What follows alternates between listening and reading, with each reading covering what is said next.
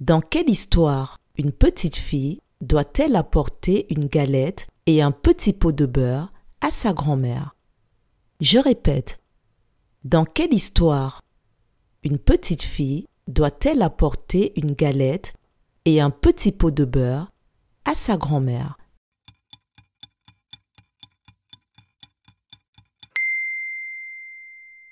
C'est dans l'histoire du petit chaperon rouge. Bravo